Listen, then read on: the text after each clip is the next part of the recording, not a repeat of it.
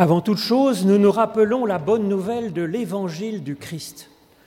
Qui que vous soyez, quoi que vous soyez, la grâce, la miséricorde et la paix de Dieu vous sont données à vous, en particulier.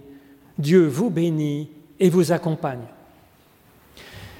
Merci d'être là, de nous avoir rejoints, d'avoir pris du temps dans votre joli dimanche pour euh, faire une assemblée et nous ouvrir ensemble à cette parole que Dieu veut avoir pour chacune et chacun d'entre nous, et aussi eh bien, de pouvoir lui rendre grâce, de pouvoir chanter sa louange. C'est ce que je vous propose de faire avec le psaume 33, page 56. Réjouis-toi, peuple fidèle, les trois premières strophes de ce psaume joyeux de louange.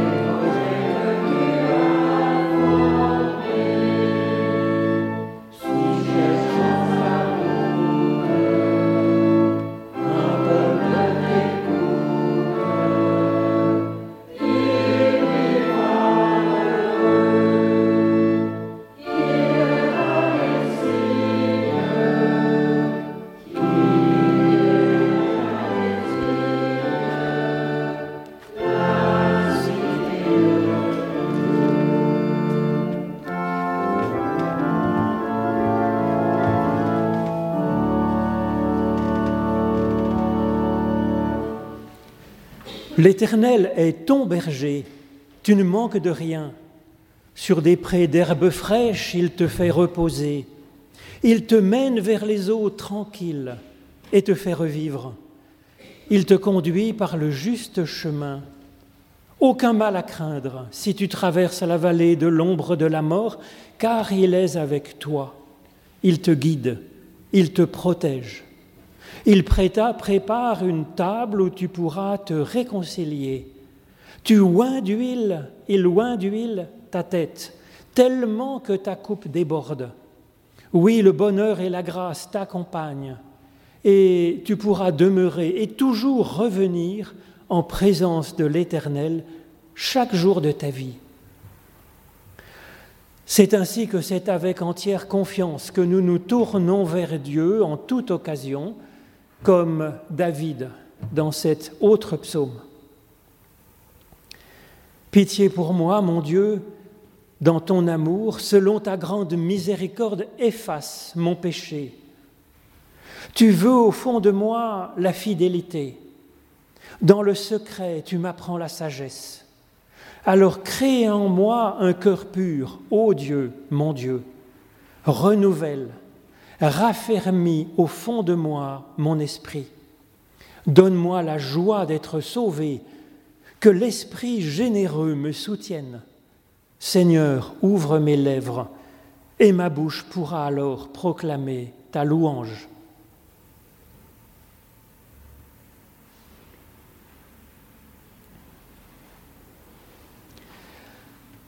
La grâce de Dieu, si puissante, vous porte, comme le dit cette prière d'un chrétien du IVe siècle. Père éternel, ayant pris ta brebis sur ton épaule, tu l'as ramenée vers les autres.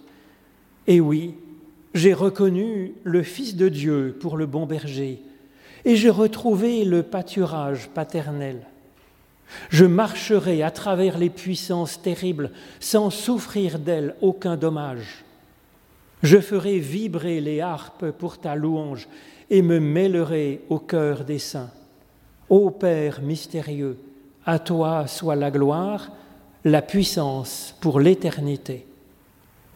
Amen. Et puis je vous propose de vous joindre à cette louange à cet appel de Dieu qui nous ressuscite dans le cantique, page 683. Viens habiter dans notre âme, fais-nous vivre par la foi. Les trois strophes de ce cantique, de cette prière. Page 683.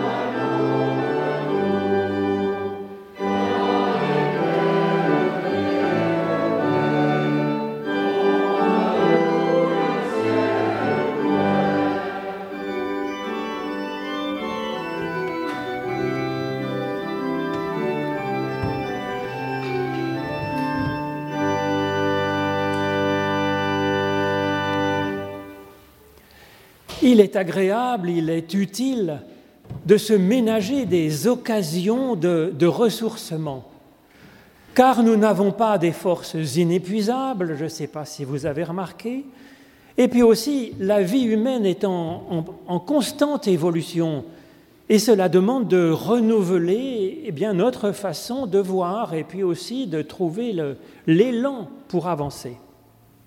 Alors comment trouver la force? Et l'inspiration. Jésus avait trois lieux où il se retirait régulièrement dans le désert, dans la montagne et en mer. En fait, de mer, c'était le lac de Galilée, donc c'était un lac. Alors c'est ce que remarque l'immense Thomas d'Aquin, ce célèbre théologien du XIIIe siècle, célèbre pour sa somme théologique qui a marqué, je dirais, toute la théologie depuis le Moyen Âge jusqu'à maintenant. Mais il n'a pas écrit que ça. Il a écrit aussi une incroyable compilation des commentateurs de la Bible depuis l'origine jusqu'à son époque. C'est ce qu'on appelle la chaîne d'or, catena aurea en français dans le texte. Il a mis dix ans à compiler ça. C'est vrai qu'il fallait trouver les manuscrits, les lire et puis prendre des notes. Il a fait ça. Et c'est dans ce catena aurea que Thomas note ces découvertes qu'il a faites en lisant Rémi d'Auxerre, qui avait quelques siècles de plus, qui était en avance sur lui au IXe siècle. Et donc ça m'a intéressé, en particulier pour prendre de l'élan, donc en ce début d'année, en cette rentrée de septembre, pour euh, essayer de suivre, de rechercher le mode d'emploi de ces oasis que Jésus euh, avait trouvé pour prendre de la force et renouveler son inspiration bien, pour avancer. Alors il y aurait beaucoup de textes dans les évangiles, mais je vous en ai choisi trois exemples. D'abord pour le désert, dans l'évangile selon Matthieu au chapitre 4. C'est le tout début de la vie publique de Jésus, après, juste après son baptême. Jésus fut emmené par l'Esprit dans le désert pour être tenté par le diable. Après avoir jeûné quarante jours et quarante nuits, il eut faim. On se demande pourquoi.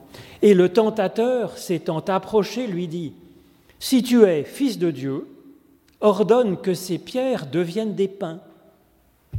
Et Jésus répondit avec cette parole de l'Écriture, L'homme ne vivra pas de pain seulement, mais de toute parole qui sort de la bouche de Dieu. Je vous passe deux autres tentations qui ressemblent un peu à cela, et quelques versets plus loin, on nous dit qu'alors le diable le laissa, et voici des anges vinrent auprès de Jésus et le servirent. Alors ça, c'était pour le désert. Il renouvellera régulièrement ses passages par le désert. Pour la montagne, je vous propose un, passage où il initie quelques disciples à cette expérience de la montagne, mais bien souvent Jésus y va tout seul. Dans l'Évangile selon Marc au chapitre 9.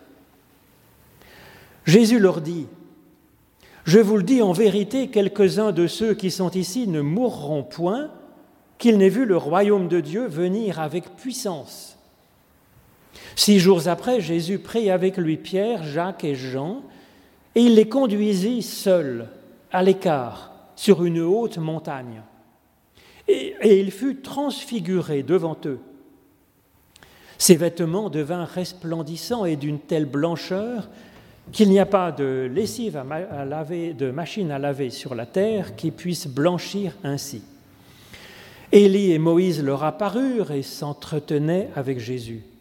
Pierre, prenant la parole, dit à Jésus, Rabbi, il est bon que nous soyons ici, dressons trois tentes, une pour toi, une pour Moïse et une pour Élie.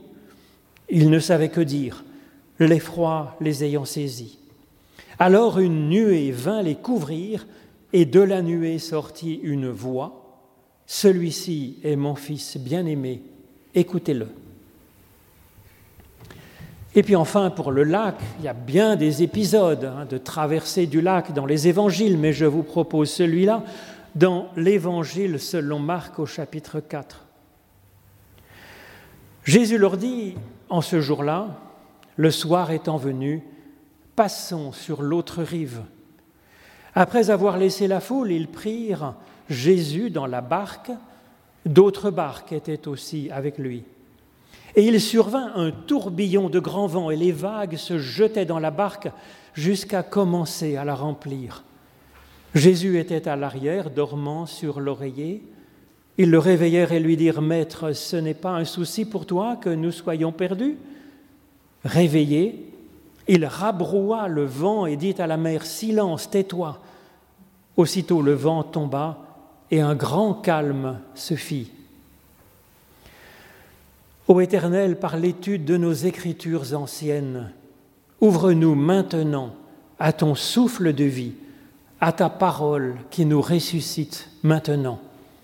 Au nom de Jésus-Christ. Amen.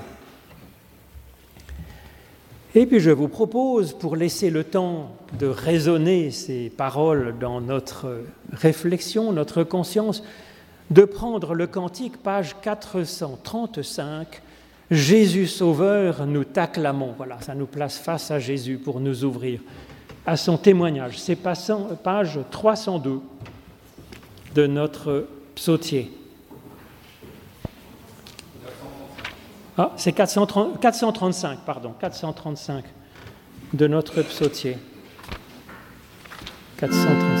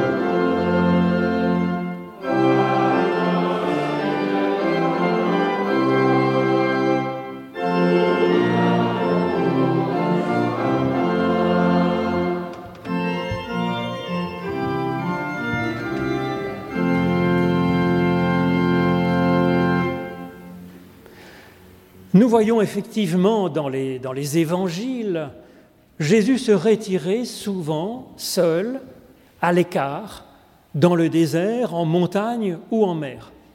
Alors il le fait quand il est chargé, quand il est menacé, il le fait avant chaque changement d'orientation dans son ministère, dans sa vie, il le fait à temps et à contre-temps, même quand il est surchargé de boulot, ou peut-être précisément quand il est surchargé de boulot, d'épreuves.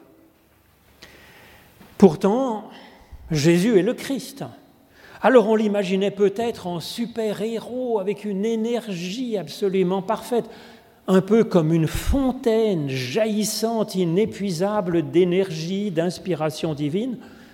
En réalité, ce n'était manifestement pas si évident que cela. Jésus a besoin de ces efforts de ressourcement et de recherche d'inspiration. Si le Christ a besoin de ça, il est normal que nous aussi, nous ayons aussi le sentiment parfois d'avoir besoin de retrouver des forces, de retrouver une inspiration. C'est normal. Nous avons besoin parfois d'effectuer un virage, d'espérer un renouveau dans notre vie comme un nouveau départ. Cela fait vraiment partie de la grandeur de l'humain, comme je vous le disais avant les lectures, eh bien d'avoir ce, besoin de cheminement et donc de trouver une énergie, une inspiration assez régulièrement dans notre existence. Alors c'est donc dans cet exercice que je vous propose de rechercher, d'approfondir, de creuser, puisque Jésus les pratique lui-même, eh bien, d'essayer de chercher ce que ça pourrait vouloir nous dire pour nous. Et pour cela, je vais commencer par quatre petites remarques. D'abord, Jésus ne se contente pas d'un unique lieu de ressourcement, mais il en a besoin de trois différents on aurait pu imaginer que pour se connecter à cette source qu'est Dieu, c'est comme de brancher une prise dans le secteur, que ce serait la foi. Voilà, on dit à Dieu, oui, je prends euh, le salut de Jésus-Christ pour moi et ça suffit. Ben, c'est plus compliqué que ça, visiblement. On a besoin de plusieurs sources, de plusieurs exercices. C'est plus riche et plus complexe que de simplement brancher une prise. Deuxième remarque, parmi ces lieux de ressourcement, donc il y a la mer, la montagne et le désert, on aurait pu imaginer le temple de Jérusalem, la synagogue ou les repas. C'est vrai qu'on voit sans arrêt Jésus pratiquer aussi ces exercices. Mais ce sont plutôt pour lui des lieux de témoignage, manifestement, plutôt que des lieux de ressourcement pour lui-même. Cela nous questionne sur le rôle de l'Église, du culte, dans notre cheminement de foi. C'est quelque chose de plus personnel, de plus profond que cela. Et l'Église, elle est une préparation à ces trois exercices fondamentaux. Alors ces trois lieux où Jésus va puiser ses ressources, eh bien ce sont des endroits où il se, il se rend tout seul, à l'écart, rompant pour un moment avec ses plus proches et puis avec la foule qu'il était chargé euh, d'enseigner, d'aider. Il le fait de façon souvent impromptue, interrompant sa mission. Par exemple, l'Évangile nous dit, les gens venaient en foule pour entendre Jésus et pour être guéris de leur maladie, et lui, il se retirait dans les déserts et il priait. C'est quand même étonnant. Autre exemple, Jésus traversa de nouveau vers l'autre rive. Ça vient comme ça dans le récit. Et on ajoute, une grande foule le, retrouva et s'assembla autour de lui. Il était au bord de la mer. Autre exemple, à un moment, Jésus se rendit sur la montagne pour prier et il passa là toute la nuit à prier Dieu, seul. Jésus donc se retire ainsi, seul, à l'écart.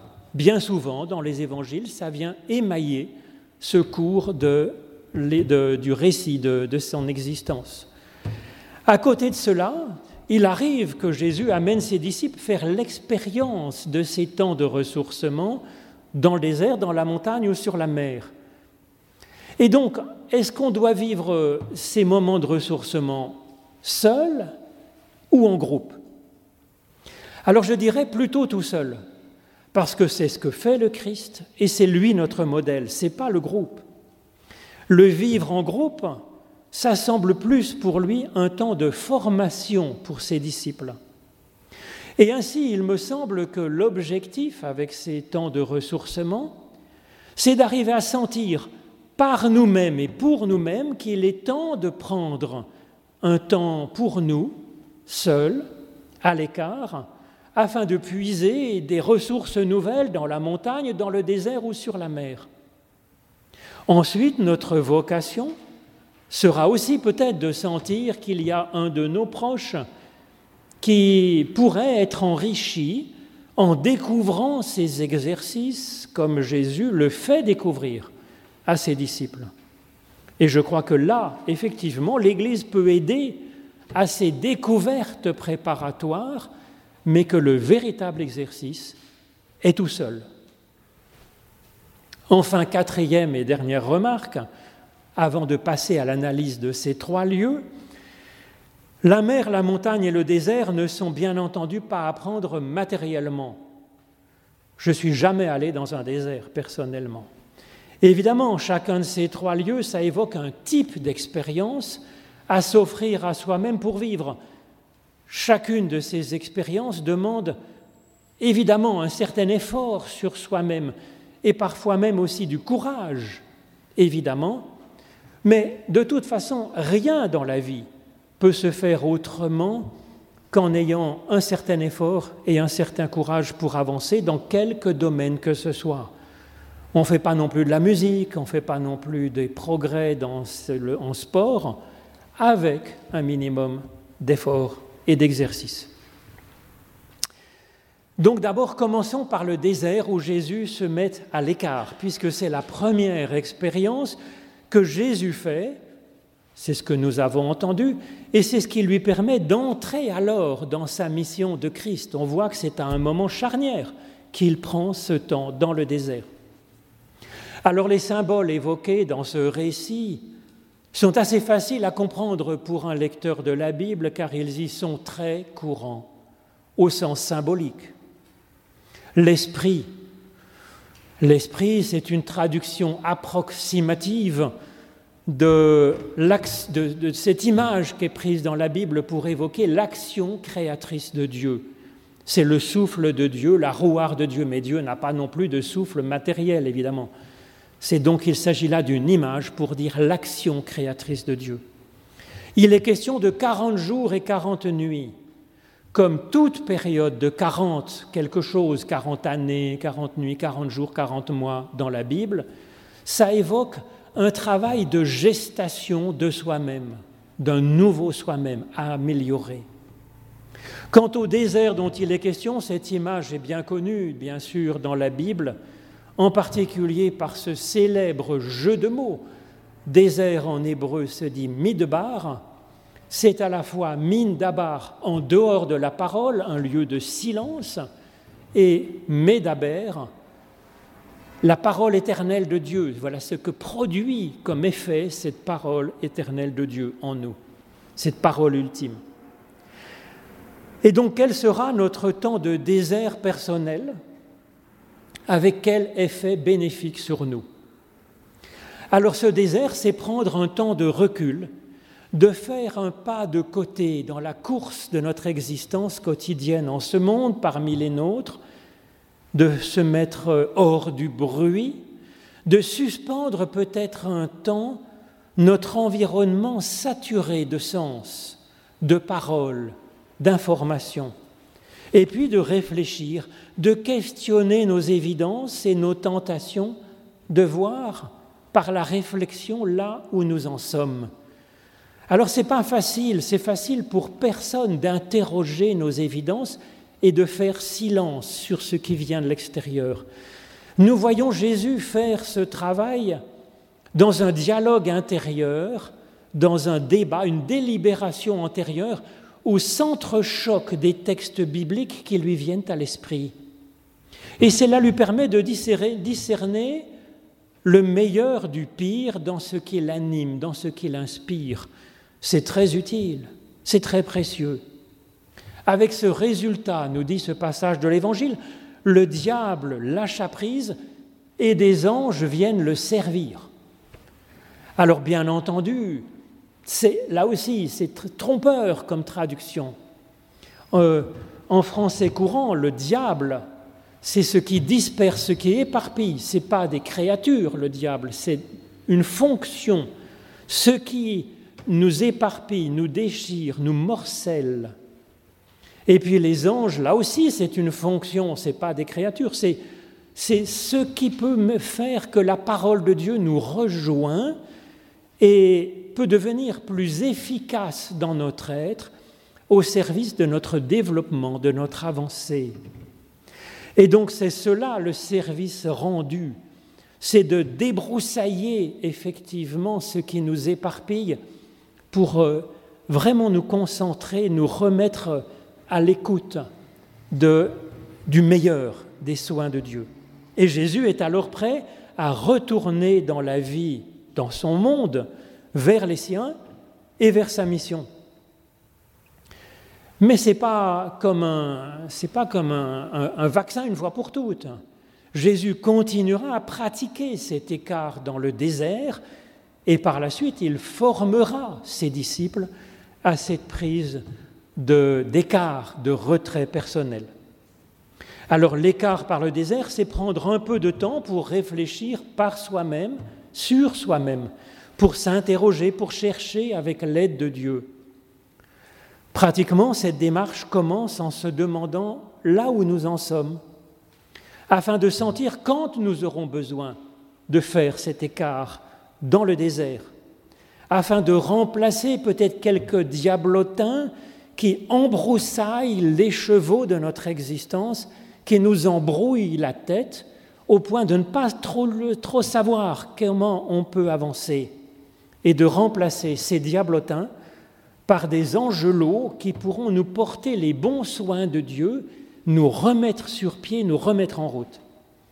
Alors cet écart par le désert, ça peut être cinq minutes prises un peu régulièrement, ça peut être quelques jours à un moment donné de notre existence, ça peut être ça peut prendre telle ou telle forme, mais toujours un temps limité, à l'écart, avant de retourner ensuite dans notre monde autrement. Alors et l'Église là-dedans, ben, elle peut nous aider à nous former à ce geste du questionnement personnel. Elle peut nous former à utiliser par nous-mêmes cet outil qu'est la Bible, formidable outil de questionnement. Elle peut aussi nous aider à acquérir, à acquérir ce geste du pas sur le côté dans la course de notre semaine. Eh bien, c'est ce que vous avez fait en venant au culte, même si la prédication ne vous laisse complètement froid, vous êtes venu dans un lieu bizarre, dans un temps à part, dans la course de votre semaine, et ça, ça prépare à ce temps d'écart dans notre course. Mais surtout, surtout, ne pas laisser l'Église réfléchir à votre place. Bien entendu, même si c'est évidemment la tentation du pasteur et de l'Église.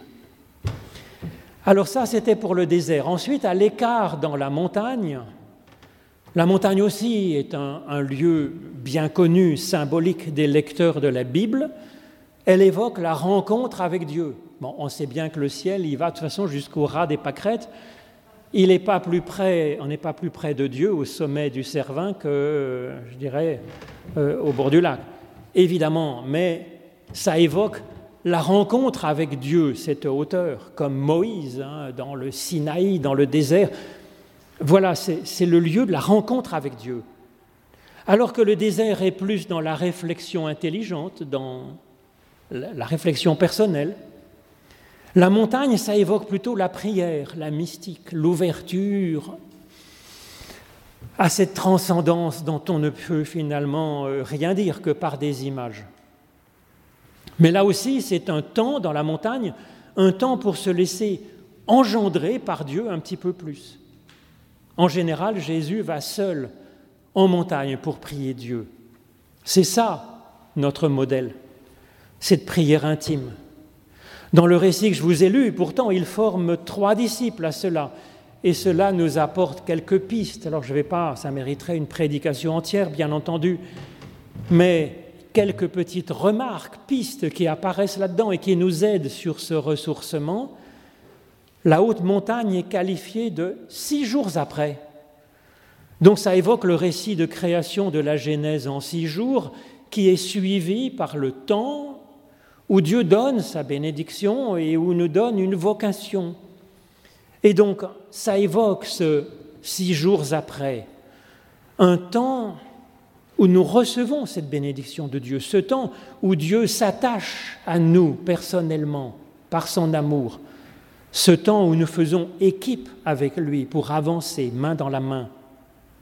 C'est cela que tisse finalement notre écart par la montagne.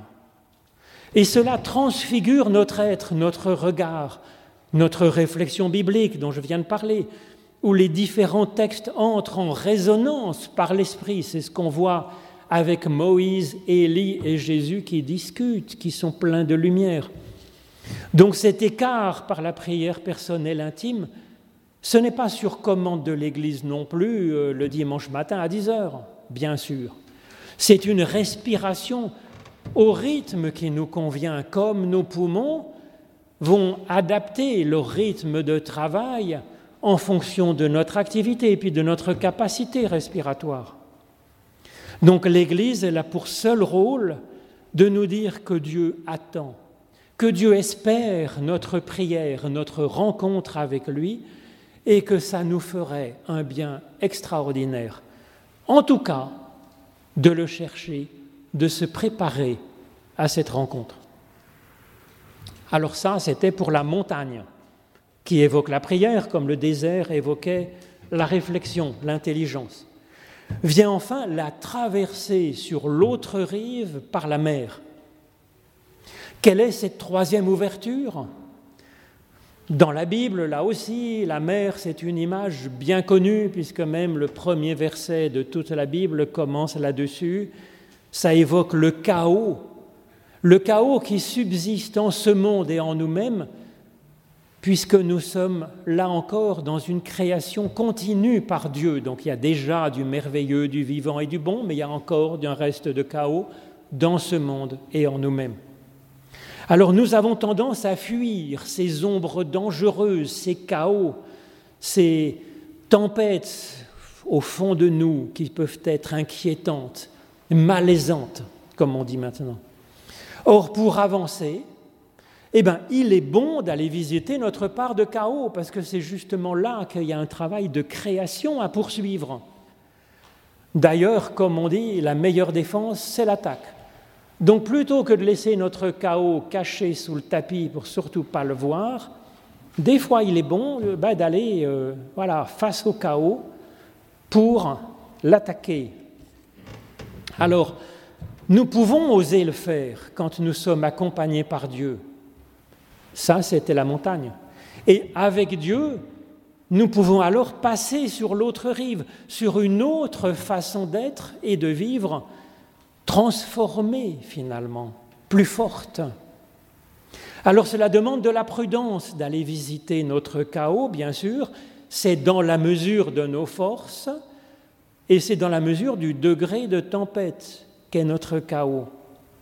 Jésus, lui, peut s'y aventurer tout seul, à pieds nus, marchant sur la mer, sur le chaos de son existence, et faire son chemin.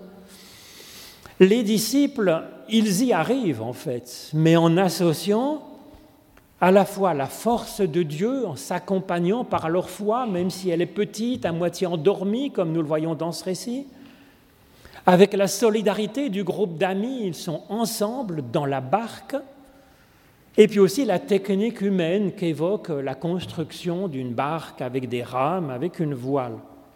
Et c'est ainsi qu'avec ces trois forces euh, mises en, en branle, c'est ainsi qu'ils passent sur l'autre rive. Alors passer sur l'autre rive, ça aussi, dans les cultures méditerranéennes, égyptiennes, grecques, mésopotamiennes, cette expression évoque le passage de la vie en ce monde vers la vie éternelle, vers les verts pâturages de l'autre monde.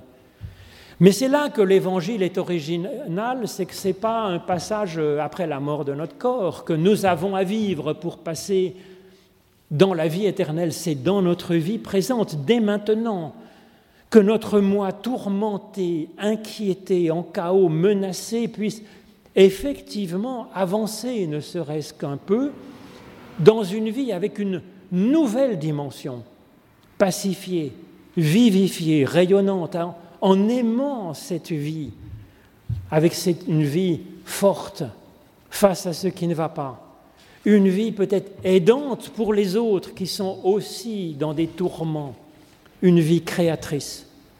Alors concrètement, ce tour de barque est le courage d'affronter nos démons, nos chaos, pas pour les ressasser, au contraire pour les traverser. Et là encore, cela demande de sentir nos forces pour aller visiter ce qui en nous est blessé, mort, troublé ou en désordre, de le faire en pensant à Dieu, c'est-à-dire en marchant main dans la main avec lui, ce Dieu que nous connaissons à peine ou que nous ne connaissons pas. Et puis d'oser alors mettre des mots sur nos tempêtes, les dire, nous les dire dans la prière, et éventuellement de pouvoir demander de l'aide à Dieu, Seigneur, sauve-nous, ou demander de l'aide à un ami avec nous dans la barque. Que Dieu nous soit ainsi en aide. Amen.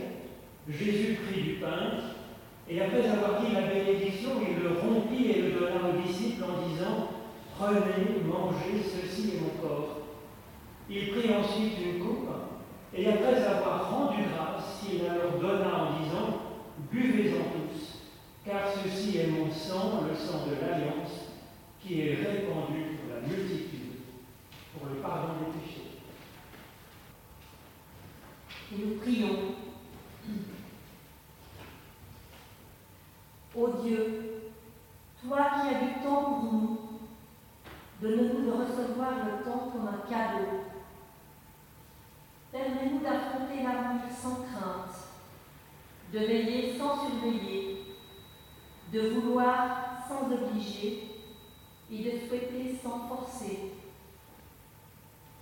Toi qui as du temps pour nous, donne-nous toujours du temps pour toi, car ce n'est que lorsque nous recevons le temps, ton temps, que nous pouvons conjuguer le verbe aimer à tous les temps de nos vies. Nous te demandons de nous apprendre à aimer, à t'aimer, à pratiquer ce que toi-même as pratiqué envers nous. Un amour sans frontières jusqu'à reconnaître chacune et chacun comme important, unique, d'une valeur indicible. Comme ton Fils Jésus-Christ, qui a appris aux siens cette prière qui rassemble toutes les nôtres et que nous disons maintenant.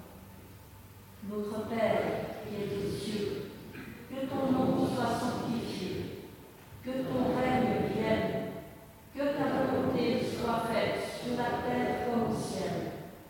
Donne-nous aujourd'hui notre pain de ce jour. Pardonne-nous nos offenses, comme nous pardonnons aussi à ceux qui nous ont offensés.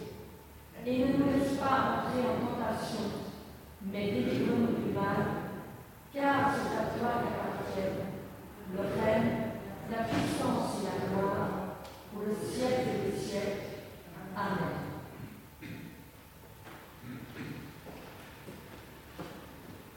Grand merci Marie-France.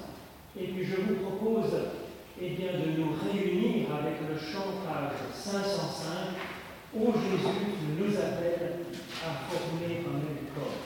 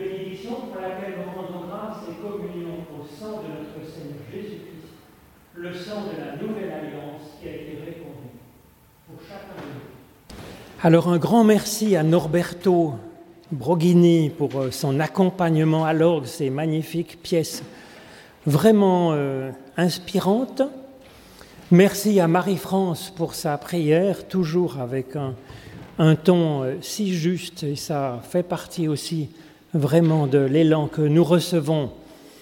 Alors à la sortie, vous recevrez le texte de la prédication que je vous ai proposé pour en prendre et pour en laisser quelque chose vous-même, mais aussi peut-être pour le donner à une personne que vous penseriez être intéressée.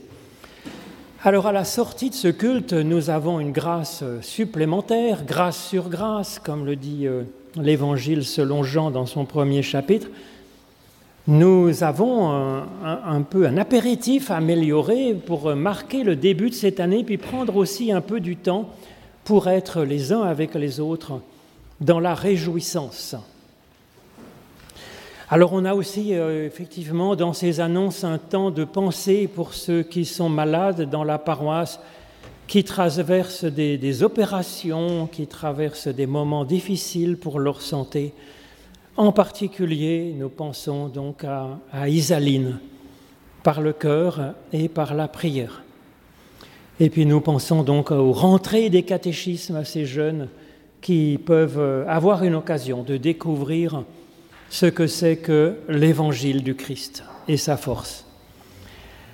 Alors je vous propose de chanter ensemble avant de recevoir la bénédiction de Dieu, page 622, du cœur et de la voix, les strophes 1 et 3. Page 622. C'est ça?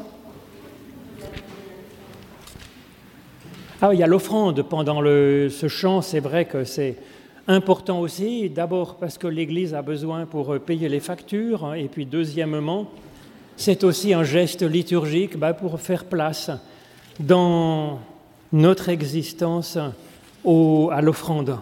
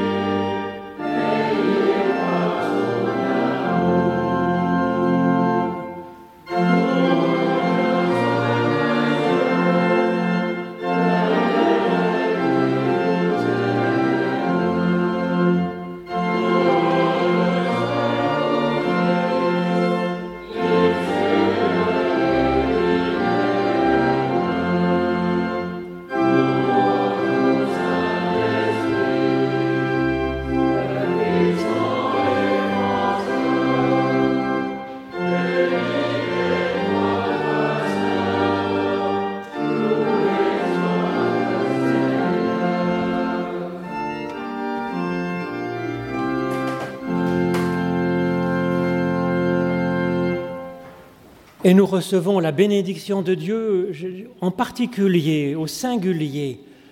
L'Éternel te bénit et te garde, t'accompagne sur la route qui est la tienne. L'Éternel fait resplendir sur toi sa lumière et l'accompagne de sa grâce. L'Éternel lève son visage vers toi, c'est donc qu'il est en dessous pour te porter, et il te donne sa paix. Sois béni par toute âme qui respire, ô Dieu, source de vie. Amen.